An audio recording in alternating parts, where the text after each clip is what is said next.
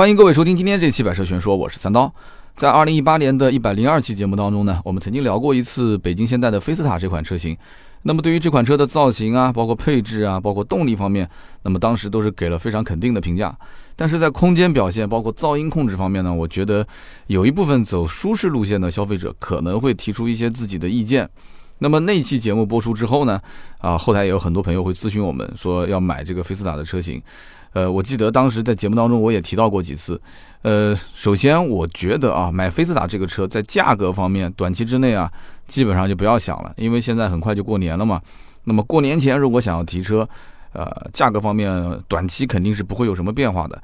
二零一九年这个菲斯塔的车型厂家目前据我了解啊，也不会做大量的增产计划。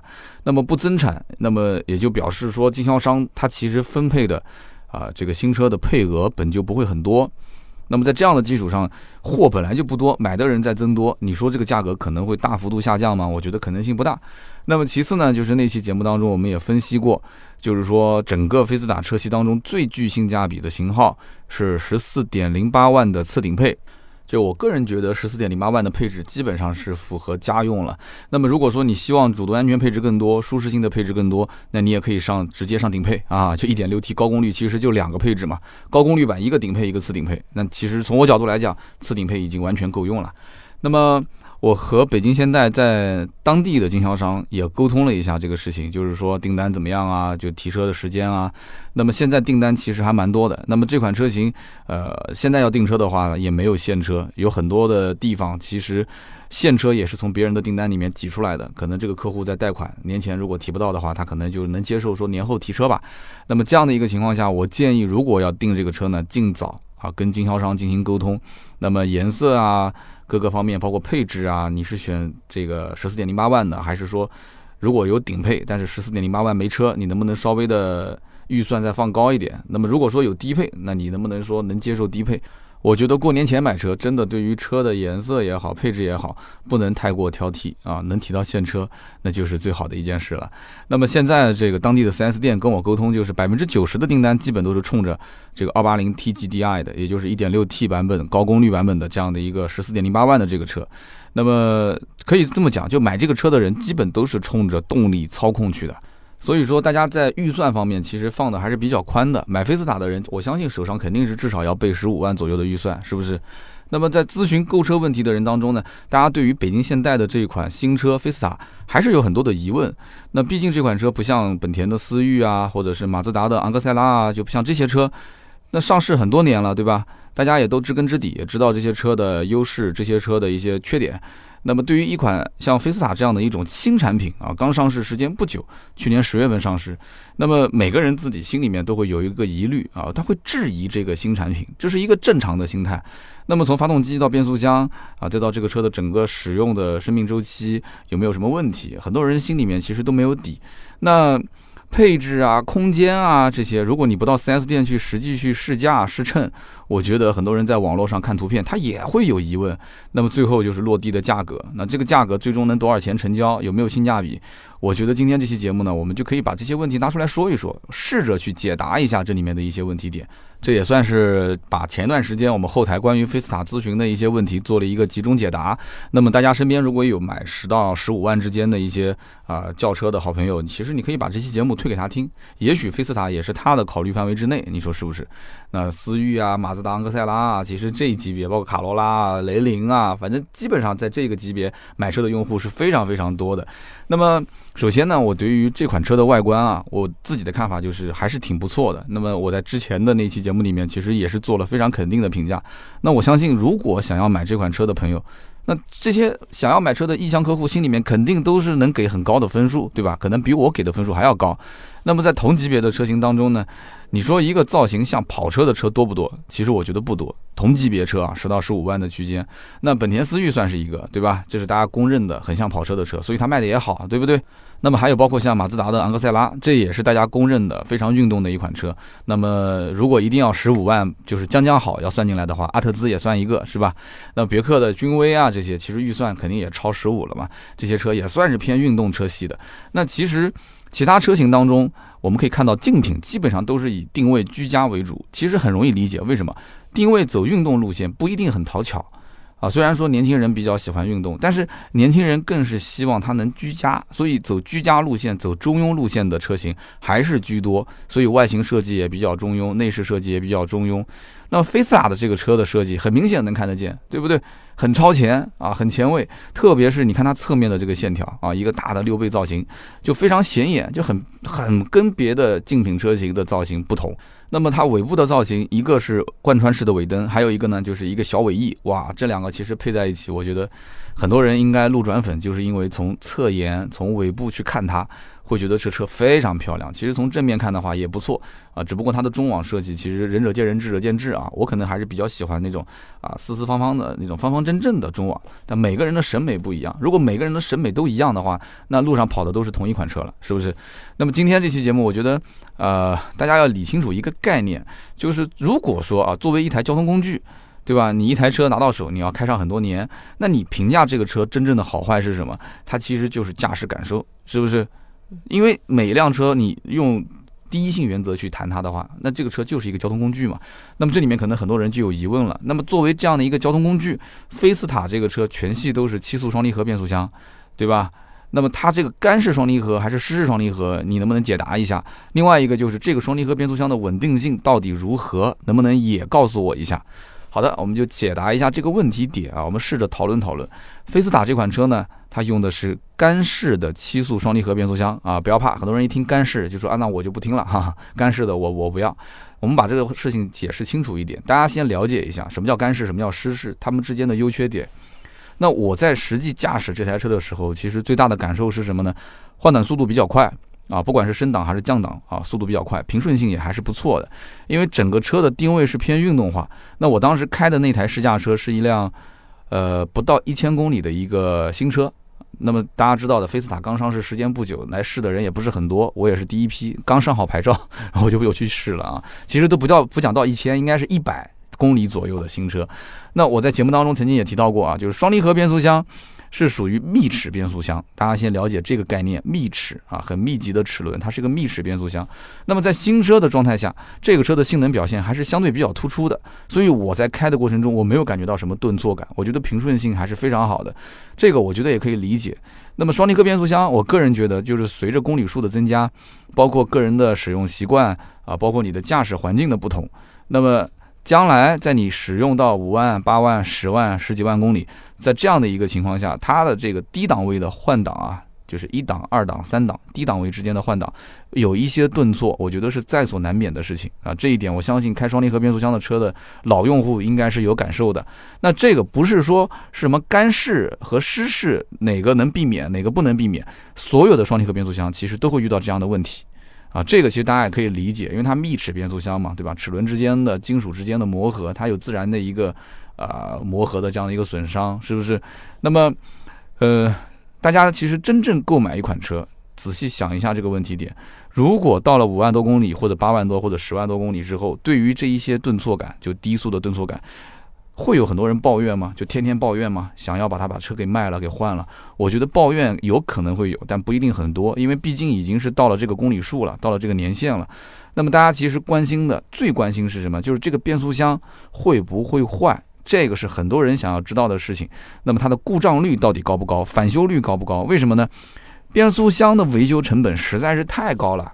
对不对？一个变速箱，如果说要是坏了，不不管什么地方坏了，只要我们叫抬变速箱，只要把变速箱抬下来再安上去，啊，人工工时费就非常贵。然后除此之外，如果要换配件的话，那动辄都是几万块钱，是不是？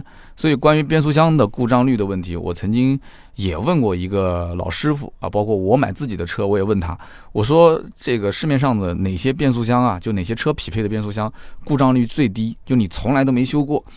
那师傅摇摇头，没有正面回答啊。他当时这么说的：“他说，自行车的链条有的时候你踩啊踩还会踩掉呢。那你更别说这么复杂的变速箱了。啊，这个问题真的回答的很有水平啊。自行车的链条你踩啊踩还会踩掉的。但是我个人觉得啊，变速箱的技术其实越复杂，它的故障率相对来讲会越高一些。”啊，倒不是说双离合变速箱就是目前技术最复杂、水平最高的变速箱，大家都知道不可能，因为现在八速变速箱、九速变速箱，甚至十速的变速箱都有，对吧？但是技术水平越高，得到的这种啊省油啊、经济性啊，得到的是那种平顺性啊、换挡的速度啊，但同时其实它的故障率也在相应的增加。那么很多人听到干式双离合啊，就赶紧就唯恐避之不及。我觉得也没必要，大家可以去好好的想一想。工程师是比我们聪明的，工程师不可能把一个一开出门就有问题的产品提供给你，是不是？现在的汽车市场这么竞争激烈，谁如果说放一个产品在市面上三天两头都要修，那你这不是砸自己的招牌吗？他还想不想挣钱？你说是不是？那么我们最主要的是什么？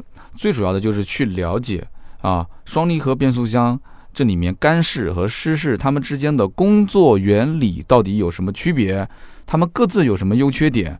啊，在怎么样的一个使用过程当中，它有可能会出问题啊？怎么去避免这些问题？我觉得这个是最关键的。我们要了解它的最根本的运作原理、运作的环境。那么理解这些之后，我们客观的去看待我们想要买的车，以及我们平时的使用环境，你就知道这款车它匹配干式双离合、七速干式双离合，它适不适合我，适不适合自己去购买，好不好？那么干式双离合和湿式双离合的工作原理其实大致上都是一样的，都是由两个离合器轮流进行换挡啊，档位的切换工作。那只不过呢，在主动盘和从动盘之间啊，它的传递介质不同。大家也不用去关心什么叫主动盘，什么叫从动盘，这些无无所谓，不重要。我觉得重要的是什么？干式双离合变速箱它用的是空气传递，湿式双离合变速箱用的是油液。那么也就是说，干式双离合变速箱它是通过金属片的直接接触来传动。那它有什么好处呢？它其实这样的一个构造的话，体积会变得更小，传动方面啊，就是传输动力方面的话，更加的直接，传动效率会比较高。其实大家想一想就可以理解了，对吧？两个金属片之间直接传动。那么如果说是湿式双离合的话，湿式双离合它是浸泡在油液当中，那么它自然会有增加传动的阻力，这个大家也可以理解，是不是？所以传动效率它不如干式双离合那么高。但是你要知道，金属片之间传动，它会增加很多的热量，那么。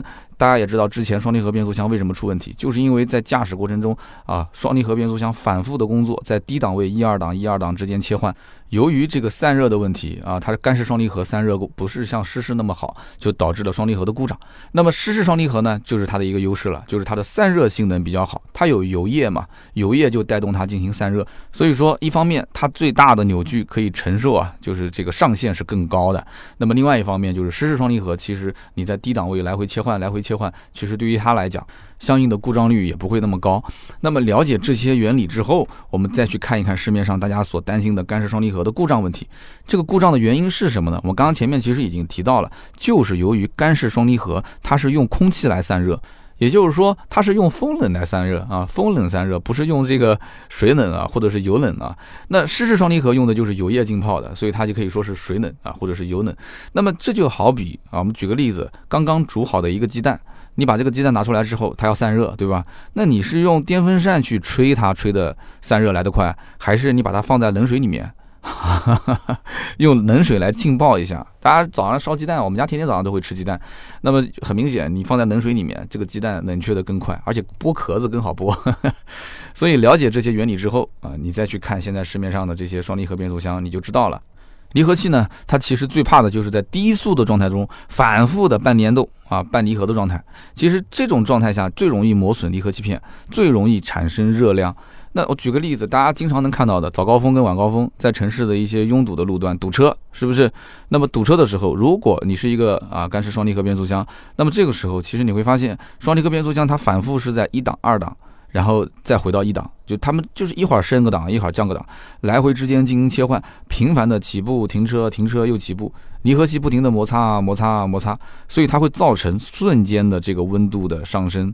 所以这个之前很多的变速箱啊，某品牌的一些变速箱出现双离合的这个大面积的故障。那这里面我觉得就是因为它在这个变速箱换挡逻辑方面，它的设定其实第一个不太符合中国国情，第二个呢就是干式双离合变速箱的确它不太适合这种长就是长时间长距离的拥堵路段进行驾驶。那么在之前的上市的这些双离合变速箱当中，大家也会发现一个问题，就是说变速箱如果你要升温升到一定程度了，你不能报警吗？对吧？那我这个时候不行，就路边稍微停一下，或者说我在开的过程当中稍微注意一点。那这个预警机制，我觉得对于这个干式双离合变速箱来讲也很重要。长时间的高温运行就会导致故障，那我就不长时间不就行了吗？对不对？如果我的变速箱反复在一二档之间来回切换，我可不可以相应的人为的去呃干预它一下，让它不要在这个一二档之间来回切换？我能不能让这个车子的速度稍微提上来，或者说让这个车稍微停一停啊，就不要再进行这个相应的工作了？所以呢，我们了解了这么多之后，再回看菲斯塔的这款车，它的这个七速的干式双离合变速箱，那么我觉得我可以给大家几点购买的意见了啊。首先呢，就是为了解决这个双离合变速箱的温度有可能会瞬间升高的这样的一个问题点啊，如果瞬间升高，将来。就长时间开的话啊，消费者有的时候不太注意嘛，它可能会导致故障。那么为了这个相应的问题点呢，菲斯塔的双离合变速箱呢，啊就配备了一个叫做变速箱温度仪表这样的一个配备。我曾经在节目里面也提醒过，就是大家如果试驾的时候一定要注意看前方的那个主驾驶的仪表台，它上面有一个就像温度计一样的，啊，非常非常的显眼啊，就它。显示你的温度在什么样的一个位置，其实对于你在开车过程当中啊，也是一个非常好的提醒。那么这个解决方式，我觉得虽然不是根本上解决了干式双离合变速箱的升温问题、散热问题，但是起码可以做到什么呢？防微杜渐，就是一旦这个温度升上来的话，我们其实可以人为的稍微干预一下。好的，那么这是第一个点。其次呢，就是作为一个主打操控的轿车，那么它本来就是偏运动的驾驶习惯，它是鼓励。我们的消费者去就是以运动性的这种属性去开这个车，对不对？那这种运动性的驾驶习惯，我觉得是没有什么太大问题的。那么，因为你不可能说天天从早上到晚上开到路上你就疯狂驾驶、暴力驾驶，这可能性不大。绝大多数的老百姓还是正常在路上开，用来代步的。那么，因此干式双离合其实它不怕你这么去暴力驾驶，而怕的是什么？怕的是你长时间堵在一条路上，长时间的低速啊，在低档位之间来回切换。我们刚刚前面也说过了，对吧？一档、二档来回切。那么好的，我们只要了解这里面的一些运行的规则，我们也知道了这里面相应的有可能会出问题的一些啊因素，因此大家就可以判断自己现在的驾驶环境、驾驶风格适不适合去购买这种匹配七速干式双离合变速箱的车型啊。就比方讲，像北京现代的菲斯塔的这款车。那么好，除了变速箱之外，一台车的心脏也就是发动机，那当然这也是大家最关心的问题，是不是？很多人听了我的节目之后会问我说：“哎，三刀啊，你上期节目聊了半天啊，你为什么就不去推荐 1.4T 的发动机呢？啊，就你只推 1.6T，而且只推 1.6T 高功率。那我们其实有些人就是兜子里面的银两也不是很多，那我能买的或者说我看上的就是 1.4T 发动机的菲斯塔，那怎么办？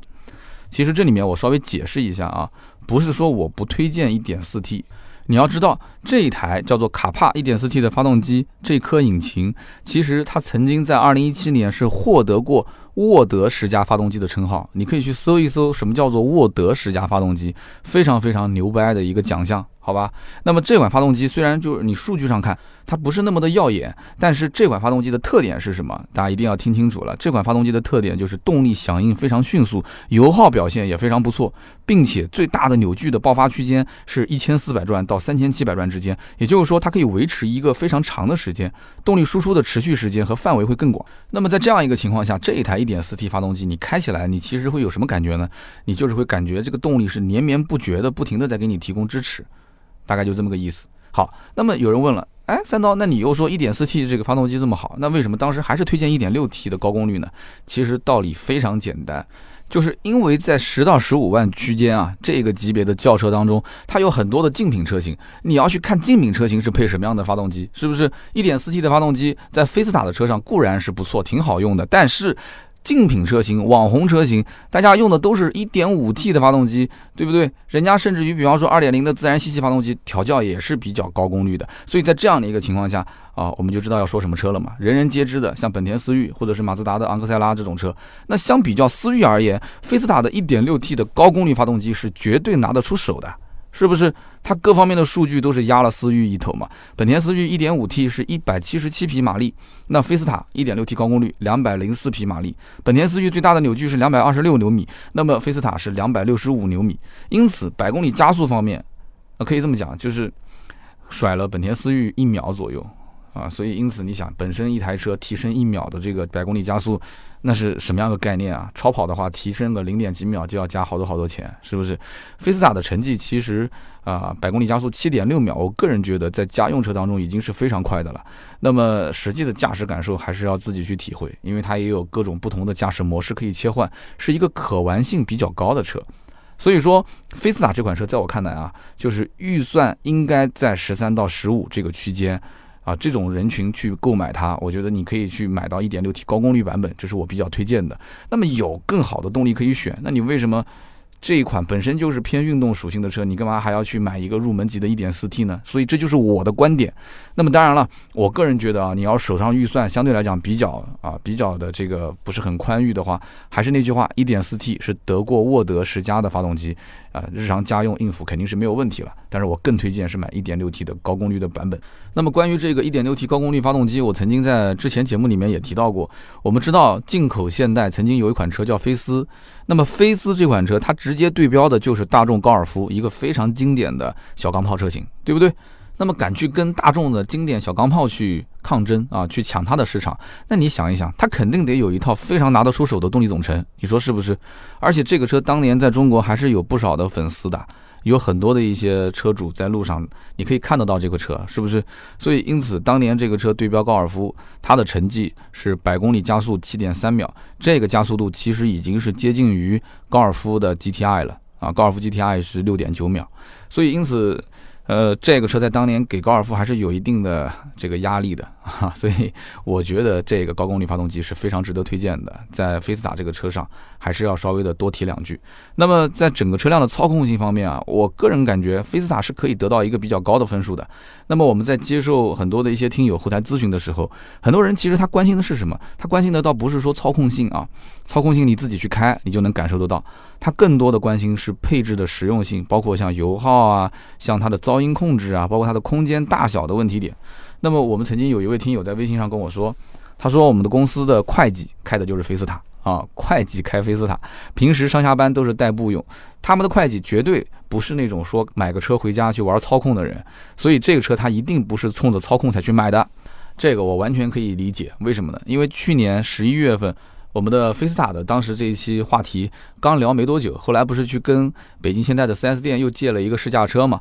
那么当时借试驾车的时候，那么没过两天，这家 4S 店就迎来了第一位啊提菲斯塔的车主啊喜提菲斯塔。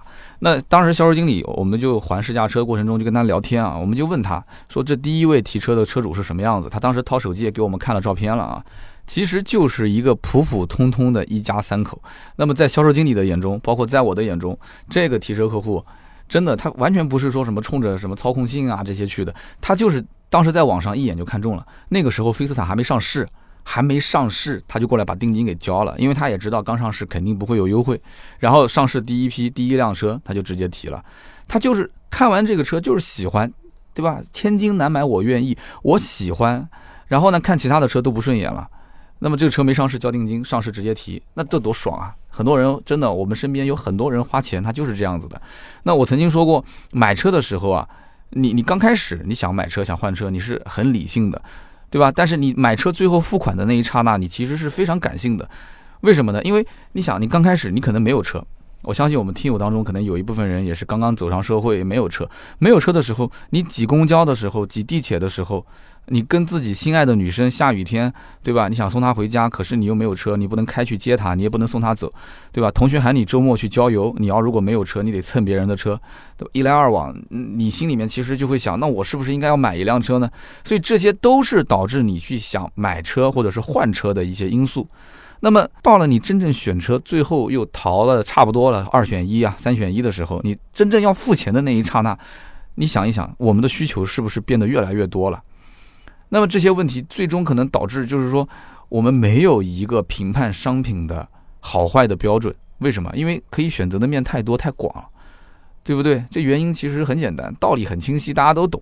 那谁都知道适合自己的才是最好的。可是对不起，什么才是适合自己的？这个问题很难回答，是吧？那我们刚刚讲的这些问题点，送女朋友回家，那只要是个车就 OK 啦，对不对？挡风遮雨吗？但是不行，手上如果稍微有点闲钱，甚至还可以贷款，还可以零首付，还可以一成首付的时候，那我们的需求点就会越来越多，越来越多，越来越多了。那么如果以前没有车，我觉得任何一款车都能解决你的问题，对不对？但是你要如果说真正想要买车的时候，那真的你就真的成了一个选择性的问题了。所以因此，你看会有人问什么问题呢？有人会问说，哎，我的身高一米八五，我坐在后排会不会很挤？啊，我的头部腿部空间会不会很不充足啊？那么那天我去试驾的时候啊，试驾专员的身高差不多就应该在一米八二八三吧，反正肯定比我高啊。那么这个哥们儿呢，当时带我试驾的时候，我是先试乘，然后试驾，所以前排后排我都感受了。菲斯塔的轴距是两米七。那么这个轴距其实，在同价位的车型当中，算不上优秀，但肯定也是算及格线以上，肯定是及格线以上。那这个车呢，我当时坐在后排的话，我感觉后排的腿部空间表现相对来讲比较中庸啊，也可能它是走的就是偏运动路线，也不可能拉太长，就没有给人感觉就是一目了然的那么大啊，不是这种感觉。那么这跟它的运动属性肯定有一定的关系嘛。那么它的后排头部空间的表现也很一般，为什么呢？因为它是一个。溜背的造型啊，溜背的造型其实很自然的，在后排的就是这个头部空间相应会受一点点的影响，相对比较低矮啊。那么我看当时这个试乘试驾专员他也坐在后排试了一下，我觉得他一米八几的个头坐在后排，腿部空间至少是没什么问题的，头部空间相对的会紧张一些，这就是我的看法。那么实际的它的空间表现，我觉得。呃，网上说再多，问再多，都不如自己去实际试驾和体验一下，试乘一下，对不对？因为包括坐姿也不同，因为大家正常去试车的时候，坐姿都会笔直笔直的，但是我们真正跑长途的时候，或者说我们在自己家或者朋友的车上坐在后排，你不可能笔直笔直的坐啊，你都肯定是把整个身子陷在沙发里面，所以这个时候你的头部空间也会相应的宽松一些，好吧？那么更多关于菲斯塔的问题，我觉得都是源于大家没有真正实地去看车、去试驾所产生的这个问题点。那比方讲，还有人会问我说：“哎，三刀，这个菲斯塔的声浪它是可以关闭的吗？”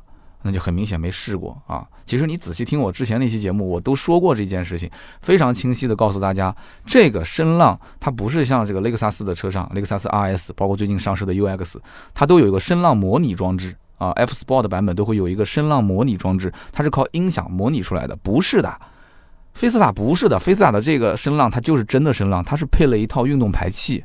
那你要如果觉得说声浪太响了怎么办？很简单，你不要把运动模式这个打开，你不要切到运动模式，你就切成普通的模式就可以了。它一共有四种模式是可以选的嘛。那么很多朋友还在后台咨询什么问题呢？就比方说这个胎噪的问题。那这个就让我回想到我在试驾这个菲斯塔的时候，其实我都没有主动提出这个车子胎噪的问题，但是试乘试驾专员他当时主动就跟我提，他说这个车其实优点很多啊，其实唯一就是这个车胎噪方面你可能要稍微接受一下。那我当时在想，我根本都没有提出这个问题点，对吧？因为我开的过程中正在嗨呢，因为这车本身就有声浪，那开的时候也是非常运动的，驾驶感受各方面都很好，有运动模式啊，之间来回调节。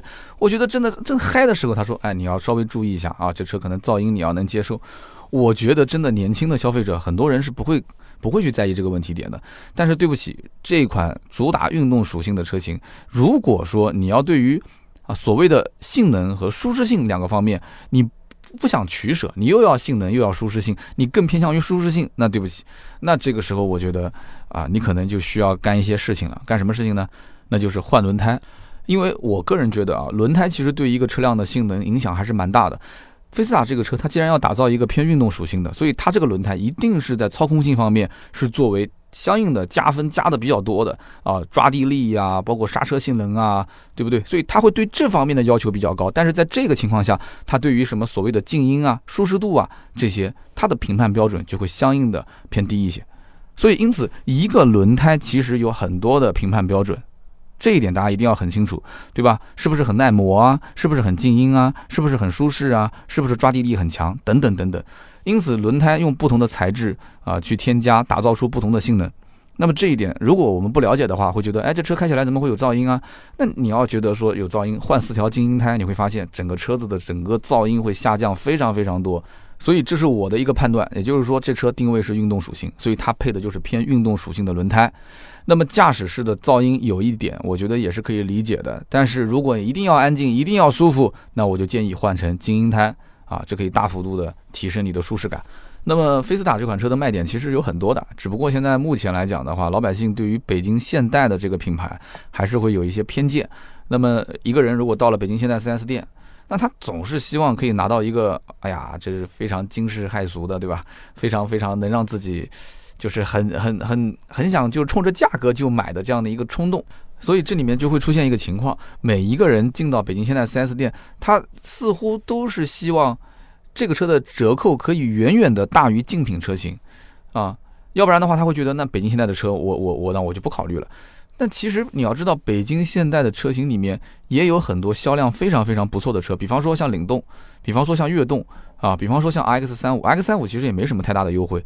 那么菲斯塔这款车作为北京现代的紧凑级的这样的一个新车型、新的轿车，那它的后期肯定也是北京现代主力销售的车型之一。对不对？那么这款车上市定价本来就不是很高，次顶配也就是十四点零八万，这款车我也是比较推荐大家购买的。那么这个价位其实也就相当于本田思域的中配的售价啊。本田思域现在怎么个优惠情况，大家可以去了解一下，也不是很多。那么年底购车还是要提醒大家几件事情。首先第一件事情就是，你对于提车时间自己心里要有数。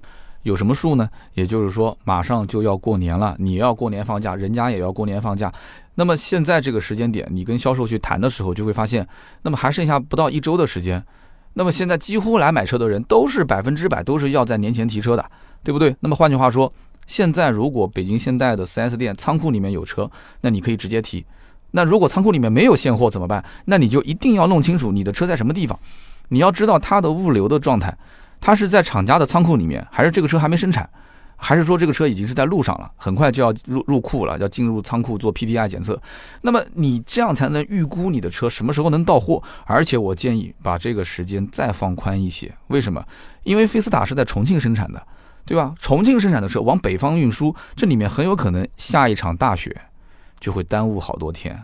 是不是？所以你不要算的那么那么紧巴巴的啊，就啊就可能三天就到了，四天就到，这不是什么快递公司给你寄快递啊，这是运车啊。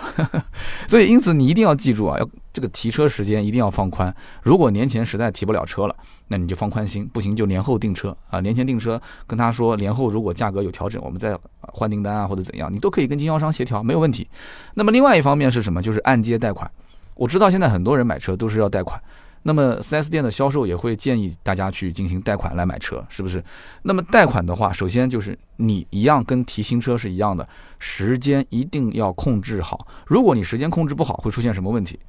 贷款资料交上去，车子也到了，结果审批时间很长，或者说审批通过了，银行的款下不来，银行款下不来的话，你的车是提不走的。所以你资料一定是越早递交越好，资料越完整越好。那么当然了，你的个人征信情况越好。那是下款速度越快，审批速度也越快，所以你自己心中要有数。我们其实都很清楚自己到底有多少贷款，平时消费都是花了多少钱，大家到底信用好不好，自己心里面其实都很清楚的，是不是？那么办贷款的过程当中，资料的递交，你是不是很配合？大家自己心里面也很清楚的。很多贷款其实磕磕碰碰的原因，一方面就是个人征信，二一方面就是不配合。今天没时间，明天这个资料又送不过来了，或怎样怎样。年底了，要知道银行啊，甚至厂家金融，它的放贷款的资金都相对比较紧张啊。我讲的年底就是过年前这个年底啊。那么优质的客户办理贷款，它的时间会更短，手续会更简便，这一点我相信每个人都能理解。那么临近过年，大家在购车的时候，我觉得按揭贷款真的一定要注意这些细节，一个就是审批的时间，还有就是下款的时间。你要搞清楚一件事情，你是把车辆上完牌之后。把相应的抵押的资料，比方说你的这个车辆登记证书，也就是俗称叫大本、大绿本，要把这些东西都抵押过去之后，银行收到了才能给 4S 店进行放款，对吧？放款完之后，你才能把车给提走，要不然的话，4S 店这笔账一直是空着的。当然，有一些 4S 店，有一些汽车金融贷款，他会，呃，建议经销商让客户上完牌之后就可以直接开走。但是这些事情，我建议是在订车之前就谈好。也就是是不是上完牌要车就开走，还是说上完牌之后车还得停回去，等银行下款之后才能开走？每一年到年底，其实在 4S 店都会出现这样的一些问题点啊，就客户不理解啊，我车子都已经牌照上好了，你怎么还不让我开走？所以一定要提前问，提前问清楚抵押的这些资料是不是要上牌之后还要再等几天？那么这些呢，我觉得你只要找到北京现代的这个专业的销售顾问跟他沟通一下。这些都不是什么问题。那么好，今天这期节目呢，我们聊了那么多啊，聊到这里，我觉得很多的问题点应该也是解释的非常清楚了。那么关于北京现代的菲斯塔这款车型呢，如果你还有什么其他的疑问，你也可以在我们的节目下方留言。那么看到之后呢，我也会及时在留言区回复大家。大家也可以在微信号啊加私人微信号四六四幺五二五四来咨询我们啊，包括购车的价格啊，包括车辆的一些相应的提车的问题点，我们很愿意去帮助大家。那么好，今天这期节目呢，我们就聊到这里。那么希望大家呢多多留言互动，说说你的观点。在留言区呢，我们也会抽取三位啊留言的好朋友，会赠送价值一百六十八元的芥末绿燃油添加剂一瓶。好的，那么以上就是今天节目的所有的内容，我们下期节目接着聊，拜拜。